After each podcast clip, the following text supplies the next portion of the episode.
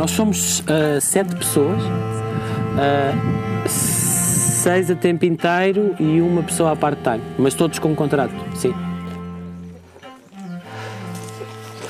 Estamos todos, todas e todos? Boa. Então, queria que olhassem para aquele portão e que vissem o que é que diz aquela placa. Privado, não é? Então, no Fumaça nós acreditamos que o jornalismo é um bem público, não é um bem privado. Uh, e uh, é por essa razão que a associação, o órgão jurídico que tem a marca Fumaça é uma associação sem fins lucrativos. Uh, o que é que isso quer dizer? Quer dizer que nós acreditamos que é preciso dinheiro, e é preciso muito dinheiro, para cumprir direitos laborais, dar contratos às pessoas, não ter falsos estágios e não ter falsos recibos verdes, e nós não temos nada disso. Uh, e que é preciso repensar formas de refinanciar o jornalismo e também não temos publicidade. Então vocês perguntam como é que vocês vivem, né? como é que vocês pagam salários, como é que vocês pagam ordenados, como é que isso é possível. E era um bocadinho sobre, sobre isso que, nós, que eu queria falar, para, quase para terminar, que era desde que nós começámos e desde que nós nos profissionalizámos, a nossa ideia é criar o primeiro órgão de comunicação social em Portugal totalmente financiado pelas pessoas. Este processo, essas investigações que temos vindo a falar, tem que ter um nível de qualidade e tem que trazer alguma coisa mais que o outro, que o jornalismo do dia a dia, o jornalismo diário, não trazem, que façam com que as pessoas acreditem que vale a pena ajudar-nos. Nós começámos com uma série de bolsas uh, dadas por uma uh, fundação chamada Open Society Foundations. Uh, ganhámos uma também da Fundação Carlos Gulbenkian, outra da Fundação Rosa de Luxemburgo e duas mais pequenas, uma de uma associação chamada Ares da Planície e a outra do Sindicato de Jornalistas, que vão financiar uma parte da, do trabalho sobre a saúde mental que estamos a falar. Isto porque para vocês pensarem, uma coisa é pagar os custos de estrutura, não é? E pagarmos nós com sete funcionários, uh, pagamos exatamente os mesmos impostos que qualquer empresa, não é? Uma associação tem o mesmo regime fiscal que qualquer empresa, mesmo que não distribua uh, lucros ou dividendos. Portanto, isso é um custo bastante grande. Depois há o custo de fazer reportagem. Imaginem uh, o o, a, nós fomos para fazer a reportagem dos seguranças privados para aí umas 20 vezes ao norte a sítios diferentes. Agora pensem em deslocações, podermos ficar lá ou não quando não conseguimos casas de amigos, arrendar, alugar, quer dizer, um carro ou não, e normalmente não alugamos, vamos no carro de algum de nós. Uh, é muito caro mesmo fazer isto. Mas vender a ideia e dizer às pessoas que o que nós fazemos, jornalismo com tempo, uh, bem feito, uh, que exige investigação, uh, vale a pena quando as pessoas receberem o resultado final daquilo que nós vamos fazer, tem convencido cada vez mais pessoas. Hoje em dia há mais ou menos duas mil pessoas que todos os meses contribuem para a fumaça, aquilo que nós chamamos a comunidade de fumaça, e que uh, dão 3 euros, dão 5 euros, dão 10 euros por mês uh, para ajudar o nosso trabalho há dois ou três anos, quando nós nos decidimos profissionalizar e já tínhamos isto em mente, era impensável que isto acontecesse. Mais ou menos 50% dos nossos custos hoje são pagos por estas pessoas e não já pelas bolsas. Portanto, o peso das bolsas está a diminuir, o que nos deixa muito uh, felizes e muito esperançosos de que, sim, se calhar é possível este, este sonho de criar um órgão totalmente financiado pelas pessoas, que não depende de nenhuma agenda de, uma, de um grande anunciante uh, que se não gosta de alguma coisa que façamos, corta a publicidade e lá se vai não sei o quê, até porque o modelo de financiamento dos outros meios de comunicação social hoje, uh, primeiro não há nenhum órgão de comunicação social que faça jornalismo que seja rentável. Esse é o primeiro ponto. Não há um. O que paga o jornalismo e a parte da informação, por exemplo, das televisões é o entretenimento. O que paga a existência do público é o Belmir de Azevedo e a Fundação Belmir de Azevedo. O público deu lucro uma vez na vida. Um ano. teve um saldo positivo. Dá prejuízo todos os anos.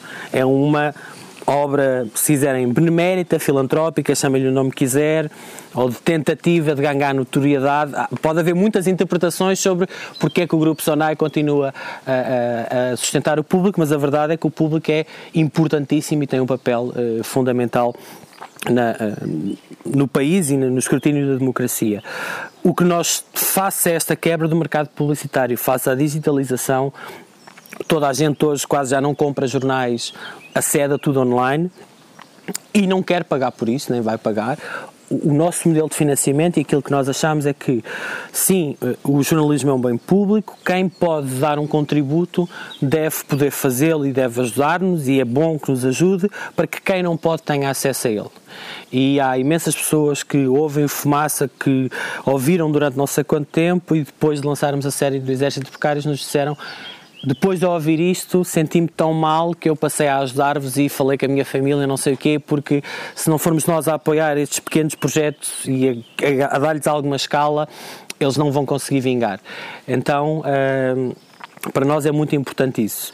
Depois, uh, além disso, há outra coisa que é fundamental na nossa, na nossa visão, que é uma ideia de transparência radical, não só sobre quem é que nós somos, o que é que fazemos e de onde é que vimos, quais são os nossos conflitos de interesses, uh, mas também uh, como é que nós gastamos o dinheiro. Portanto, se vocês forem ao nosso site, conseguem perceber não só ler todos os contratos que nós já fizemos com as entidades que nos deram dinheiro, como de 3 em 3 meses nós enviamos um e-mail a todas as pessoas que nos apoiam com os nossos gastos e com a evolução do orçamento. E as contas estão todas lá. Tenho a certeza que não há nenhum órgão de comunicação social no país mais transparente que o Fumaça, garanto-vos. Um, e as contas também estão públicas, mesmo para quem não é da comunidade Fumaça? Não, as contas são públicas para toda a gente, estão no site. Exemplo, qualquer pessoa, sim, sim, qualquer pessoa pode, pode ir lá. E qualquer pessoa eh, pode perguntar-nos porque é que vocês têm X dinheiro alocado para gastar isto. E depois nós vamos, porque aquilo está em rúbricas, né? salários, segurança social, não sei o quê, estúdio por mês, imagina, 3 mil euros. Uh, e na verdade não são bem 3 mil euros, dividimos aquilo pelo ano porque comprámos três microfones bons e eles custaram não sei quanto. Uh, mas para nós é muito importante que as pessoas saibam o que é que estamos a fazer com o apoio delas e com o dinheiro que elas nos dão e o que é que isso faz. Isso dá-nos condições para fazer, para ter tempo para pagar a pessoas, uh, para que elas tenham salários decentes e isso é outra coisa muito importante no jornalismo. Hoje as redações estão super precárias uh, e um jornalista que ganha um jornalista ou um outro trabalhador qualquer, mas uh, no caso da nossa profissão, tu não estás muito preocupado com a exatidão ou em, não se, ou em dizer que não a alguém ou resistir a pressões se tu ganhas o salário mínimo ou se tu és mal pago ou se tu és precário. Portanto, tu tens que estar preocupado em fazer o teu trabalho com a certeza de que tens uma segurança laboral que no fim do dia, se erraste, se alguém envia uma carta a ameaçar que, vai, que te vai processar, como nos aconteceu agora com esta história do, do exército de precários. Uma das empresas de segurança enviou-nos uma carta, a advogada dele, dirigida a mim, ao Nuno e ao Ricardo, era pessoal, dizendo ou vocês tiram os episódios 5 e 6 do ar ou têm um processo de crime em cima. E não só nós estamos muito descansados por causa do processo de fact-checking que fizemos, como, como somos nós, como é a redação e os jornalistas que gerem uh, o projeto, Uh, isso também é uma coisa rara, já não há muitas redações autogeridas. Portanto, todos nós somos responsáveis por todas as decisões editoriais e de gestão nós sabemos que não vamos ser despedidos ou que não temos que ter medo ou que se for preciso contratar um advogado, uh, vamos ter que arranjar a maneira de contratar um advogado para nos defender e para defender o fumaça porque temos confiança no nosso trabalho. E esta, esta transparência, esta confiança e o facto de termos alguma segurança laboral uh, dá-nos mais confiança para fazermos um trabalho uh, mais livre e que sirva o bem público e não o bem privado. Bora lá continuar. E podem fazer perguntas se tiverem perguntas.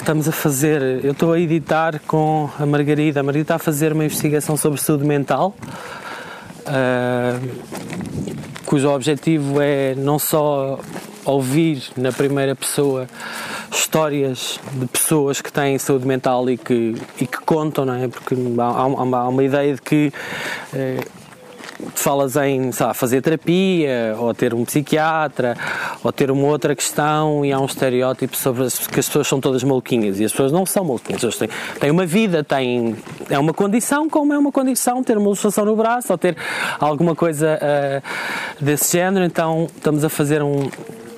É por cima. E aqui é o errado por cima. Não, estou bem errado. Olha, queria só parar aqui um minuto para vos eh, metaforicamente mostrar que no Fumaça nós vamos muitas vezes pelos caminhos menos conhecidos, portanto é por ali que vamos e não é por ali. Eh, ele, ele não é errado porque ele vai dar a algum lado, não vai a dar ao lado que a maior parte das pessoas quer ir. Exato. Eh, e, é, e é por isso que, eh, como vos falei há bocado, nós, nós falamos na. Exato. Não, não, não, não. Agora de propósito. Eh, já vos falei da ideia de tentarmos olhar para o menos óbvio e de fazermos este, este jornalismo eh, eh, contracorrente, mas uma das coisas, e foi interessante porque é a segunda vez que perguntam agora o que é que nós estamos a trabalhar agora. E uh, uma das coisas que nós temos tentado fazer também no Fumaça é que no início eh, eu estava mais ou menos responsável, eu era a pessoa que tinha trabalhado mais tempo noutras redações e, portanto, quase tudo que era edição passava por mim. Eh, O processo e o método que nós temos feito eh, nos últimos tempos é as pessoas vão rodando. E, portanto, toda a gente começa a ganhar competências de edição, toda a gente ganha competências para fazer a verificação de factos ah, e, e toda a gente começa, ah, de alguma forma, ah, a envolver-se nos assuntos em que está a trabalhar aprofundadamente, mas depois a ter um distanciamento que permite olhar para os outros trabalhos que não têm nada a ver com, com aquilo que eles estão a fazer e, se calhar, ser muito mais crítica, muito mais. Exigente no trabalho que está a fazer, porque sabe que também vão ser exigentes consigo e vai perguntar onde é que está a fonte, qual é a fonte, quem é que disse isto, não sei o quê. Os trabalhos que nós estamos a fazer agora ah, são, há mais ou menos três, ah, há três investigações em curso, duas em pré-produção, uma é sobre saúde mental, e tem que ver com ah, olharmos para uma coisa chamada Plano Nacional de Saúde Mental que existe em Portugal há quase 12 anos, é elogiado por todas as pessoas que trabalham no meio. E praticamente não existe no terreno, Eh, e o que, é, o que é uma coisa estranhíssima. Então estamos a trabalhar essa série em que queremos ouvir pessoas que têm questões de saúde mental na primeira pessoa e pô-las a falar sobre como é que é viver com isso, da mesma forma que há pessoas que têm artrites e têm outras coisas e vivem ou diabetes ou outra coisa qualquer, vivem, têm uma condição de saúde, são acompanhadas, fazem medicação, mas fazem uma vida. E um primeiro objetivo deste trabalho é ouvir pessoas que têm questões de saúde mental. Ah, o outro trabalho é perceber o que é que poderia ter acontecido ou o que é que devia ter acontecido se um plano que foi aprovado há 12 anos estivesse no terreno e provavelmente 80% dele ainda não está. E, portanto, porque é que temos determinadas estruturas ainda de saúde mental? Qual- qual- quais são os processos que acontecem? Qual é o caminho que faz alguém que, por exemplo, tem ah, uma, uma coisa grave, tem uma tem ideação suicida, tem ah, uma esquizofrenia, tem algum tipo de, de condição mais grave e que exige mais cuidados? Ah, onde é que essas pessoas deviam ser seguidas e acompanhadas o que é que deviam fazer e onde é que são e o que é que se passa nesses sítios. Essa é uma das investigações. A outra tem a ver com presos e prisões eh, e o objetivo é perceber o que é que se passa para lá dos muros.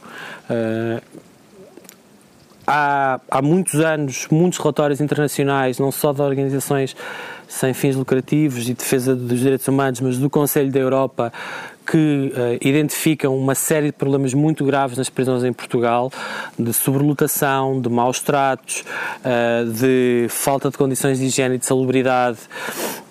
E o nosso objetivo é eh, dar alguns exemplos, perceber o que é que se passa, falar com pessoas que estão presas, com pessoas que estiveram presas, com guardas prisionais, uh, mas sobretudo tentar responder a uma questão, lá está, mais uma vez um bocado filosófica, mas que tem a ver com direitos humanos e, mas, e que tem a ver com a nossa Constituição, se é o sistema que nós hoje, como sociedade, temos em Portugal e a Constituição diz que a prisão serve para reabilitar pessoas.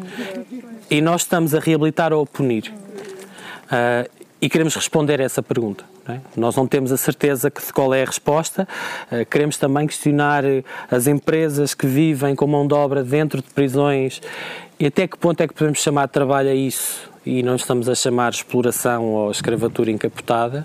Uh, portanto, há toda uma série de questões que nós queremos trabalhar. Isto é sobre presos e prisões. O outro é a partir de um caso de violência policial que aconteceu uh, em Chelas uh, numa passagem de ano em 2015 ou 2016 e só agora é que todas as fases dos vários recursos e não sei o que do processo estão concluídas uh, é um caso de violência policial em que há uma pessoa que foi agredida e bastante agredida pela polícia e acabou condenada a pagar uma indenização ao polícia que o agrediu. Com uma série de peripécias pelo meio, mas isto é o mote para nós refletirmos sobre uh, a forma como se comportam as diferentes forças policiais fora dos centros urbanos e na periferia e dentro dos chamados bairros problemáticos, seja lá isso que for, uh, mas ao mesmo tempo o que é que significa ser polícia uh, que acabou de sair daqui, de uma aldeia destas ou do interior do norte, que vai viver para um ambiente urbano, que tem uma determinada cultura uh, e educação dentro do sítio onde são formados. Uh, e de repente chega ali e se depara com um conjunto de situações que nunca viveu e como é que ela responde e porque é que acontecem uma série de acidentes e de problemas que acontecem. Uh, essa é a terceira. Depois, em pré-produção, está uma série sobre uh, uh, bairros também, mas sobre uma coisa que aconteceu e que foi lançada em 93 pelo Cavaco Silva, uh, chamada Plano Especial de Realojamento, ou Programa Especial de Realojamento, que era o programa para, para acabar com os núcleos de barracas em Lisboa e no Porto, em Coimbra também, mas eram nos principais centros urbanos. e a ideia desse trabalho surgiu-nos com o Bernardo, que é a pessoa Bernardo Afonso. Eu estou sempre a dizer ao Bernardo, Afonso ao João, porque ele é João Bernardo Afonso e estamos sempre a tratar os nomes diferentes. Mas uh, o Bernardo uh, mora ali numa zona em Algés e um dia estava a ver um documentário qualquer na, na RTP Arquivos. E nós temos esta panca por andar sempre a escavar, ir aos arquivos e buscar sons de arquivo, uh, e percebeu que a casa dele era num antigo bairro que era. como é que era? As galinheiras, não, a pedreira, a pedreira dos húngaros, que durante muito tempo foi um, um sítio de tráfico de droga difícil e complicado. Uh, ele de repente percebeu que vivia exatamente no mesmo sítio onde tinha sido feito uma entrevista da RTP da altura e havia uma rede ovelheira que separava o sítio onde moravam, isto estamos a falar nos anos 70, 80, uh, as pessoas brancas das pessoas negras. E o jornalista da RTP está a fazer a reportagem a uh, uma pessoa negra assim, do, deste lado da Rede Ovelheira, uh, e depois vai falar com as pessoas que estão deste lado, brancas, e elas dizem, pois, eles andam para ali, não sei quê. Então, de repente, começámos a pensar sobre não tanto sobre o que é que é isto ou não dos bairros problemáticos, mas quem são as pessoas que agora vivem naqueles sítios? Qual é o poder de compra que têm e quem é que lucrou com estes negócios uh, de fazer bairros sociais em determinados sítios todos iguais e deixar determinadas partes da cidade que antes não eram desejadas, mas que passaram a ser, que se valorizaram brutalmente? Quem é que ganha dinheiro com isso? Onde é que estão as, as, as comunidades que viviam ali num bairro? Que era uma aldeia, não é? E de repente foram todas separadas. E quem são essas novas comunidades que vivem lá agora? Será que são uma comunidade? Será que aquelas pessoas têm relações entre elas, que se conhecem? E o que é que aconteceu às outras que viviam ali? Onde é que estão agora? Onde é que estão os seus filhos? Onde é que estão? Os ciclos de pobreza reproduzem-se, quebram-se ou não se quebram, de um lado e do outro.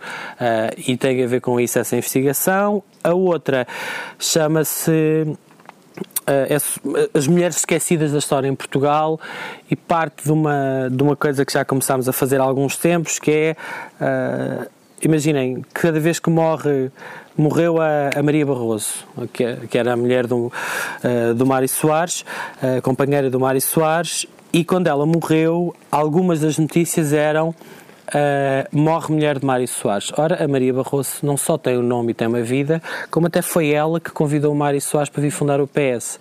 Uh, e, portanto, partindo dessa ideia de que há uma invisibilidade muito grande sobre muitas mulheres em Portugal, muito importantes em muitas áreas, filósofas, cientistas, eh, tudo o que vocês quiserem, artistas. Agora há uma grande exposição sobre mulheres portuguesas artistas na Gulbenkian, mas. Uh, e começámos a perceber-nos disso porque fizemos uh, uma, uma entrevista à Margarida Tengarrinha, que era uma, uma resistente e uma combatente antifascista, que era companheira do, do Manuel Dias Coelho e que era pintor e ela não tinha uma página de Wikipédia e ele tinha. E de repente começámos a fazer umas pesquisas aleatórias e as mulheres não tinham páginas de Wikipédia e há dois anos começou a haver um grande debate dentro da, da Wikipédia porque aquilo utiliza uma série de algoritmos e de inteligência artificial sobre a forma como o facto de vivermos hoje num mundo digital e de não teres uma simples entrada ou contares a vida, ou não teres artigos de jornais na Wikipédia ou noutros lados sobre mulheres, faz com que o algoritmo se aprorime uh, e esqueça cada vez mais essas, esse passado e que dê respostas ou resultados que são sempre aqueles que já existem. Então era também uma reflexão sobre como é que a maneira como a informação hoje está construída tende a invisibilizar ainda mais a história de pessoas uh, que são importantes e que se não existirem digitalmente hoje, deixam de existir daqui a não sei quanto tempo. Então reforçam esse estigma. Refor não, reforça o esquecimento também, não é? Porque se não, se não há nada na net que sirva de base para os motores de busca irem buscar, então a vida dessas pessoas está mesmo esquecida. E, e, o mote foi este, a ideia é ir atrás de uma série de exemplos destes e contar as histórias destas mulheres e o que é que elas fizeram, porque é que são importantes ou não. Uh, e é isso. E neste momento são as cinco, três em produção, duas em pré-produção e há uma sobre escravatura dos tempos modernos que está prevista desde o ano passado e que era para vir aqui ao Odmira, para ir a Torres Vedras, para ir a uma série de sítios que há de acontecer porque infelizmente eu acho que daqui a dois anos o problema vai estar cá, ainda vai estar pior, não vai estar melhor, vai estar mais escondido se calhar, mais subtil, mas era isso. Agora, bora, vamos andando.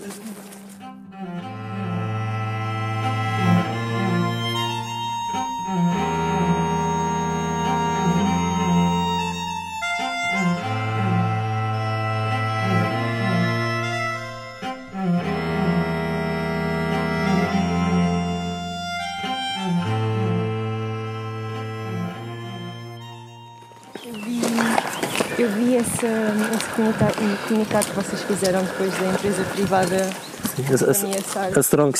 Yeah. Pá, aquilo é, foi, uma, foi, aquilo foi uma coisa tão idiota porque nós enviámos-lhes pá, fizemos dezenas de chamadas para eles comentarem, sim, sim. enviámos não sei quantos e-mails, eles tiveram toda a, possibilidade de fazer o que é óbvio, que é o contraditório. Nós tínhamos sim. funcionários a acusá-los de fazer as maiores patifarias e fizemos o mesmo, não fizemos o mesmo a todas, que foi dizer assim disseram-nos que vocês fizeram isto, isto e aquilo. É verdade, ou é mentira? É verdade que vocês têm uma prática de mandar funcionários de castigo para o posto X, Sim. que é onde não sei o que, não sei o que mais. Eles nunca responderam, nunca. É. Uh, e, e, mas, e essa. Desculpa. Diz, diz, diz. Não, ia dizer. E eles, ou seja, nunca podem alegar que não só não sabiam daquilo, como eles recusaram o direito ao contraditório. E depois ainda, ainda tinham outros mecanismos que a lei prevê e, e que são muito sérios. Por exemplo, podiam ter pedido um direito de resposta, podiam ter.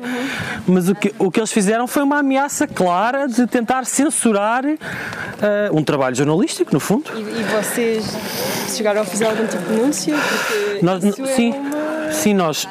Para já nós tornámos aquilo público sim, logo, sim, sim. que é para, para eles não acharem que andam a brincar.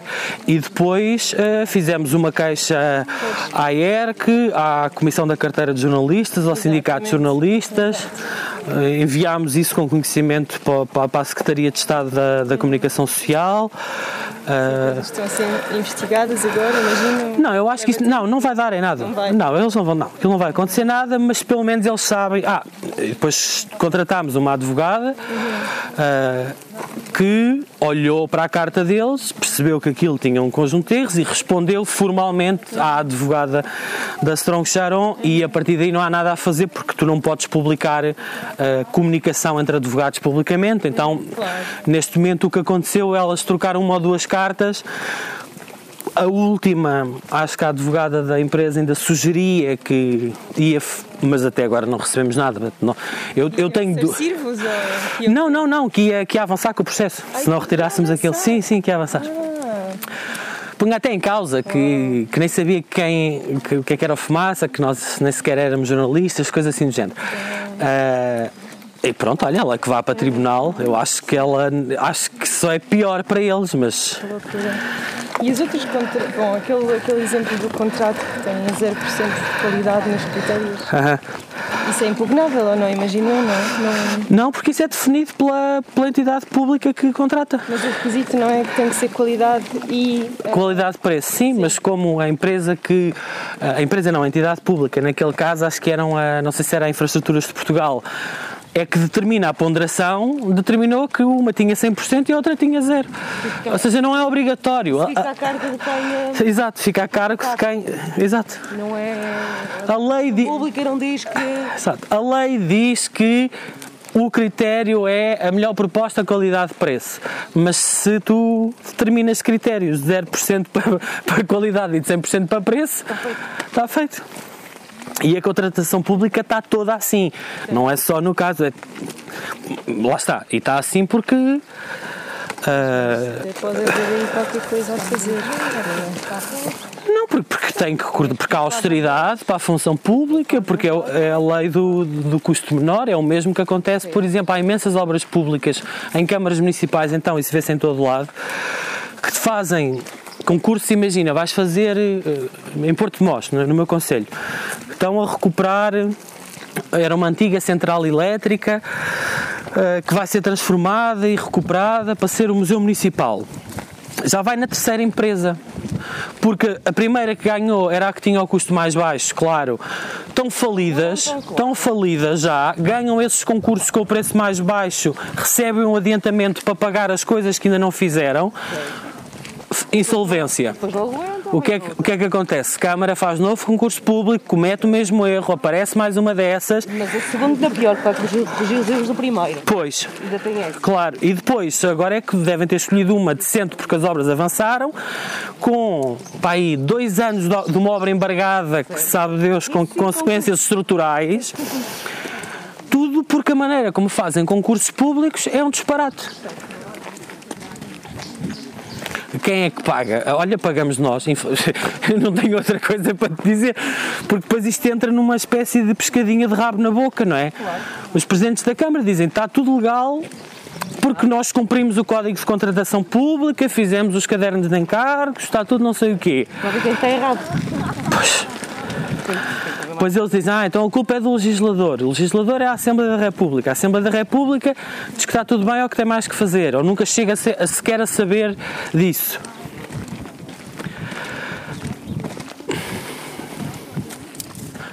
Isto não, tá, não é um país fácil de gerir. Nenhum é, certamente.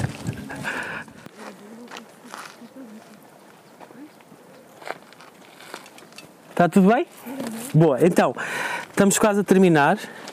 Queria só agradecer-vos por terem, por terem vindo e por terem participado nesta, uh, neste passeio tão fixe e dizer-vos que não só no Fumaça, como nas nossas vidas, é importante se calhar olharmos para aquela placa. Embaixo diz gratidão, que aqui não dá para ver. Gratidão, gratidão. E é isto. Sejam, sejam felizes, cuidem-se, tenham cuidado, ouçam fumaça se vos apetecer.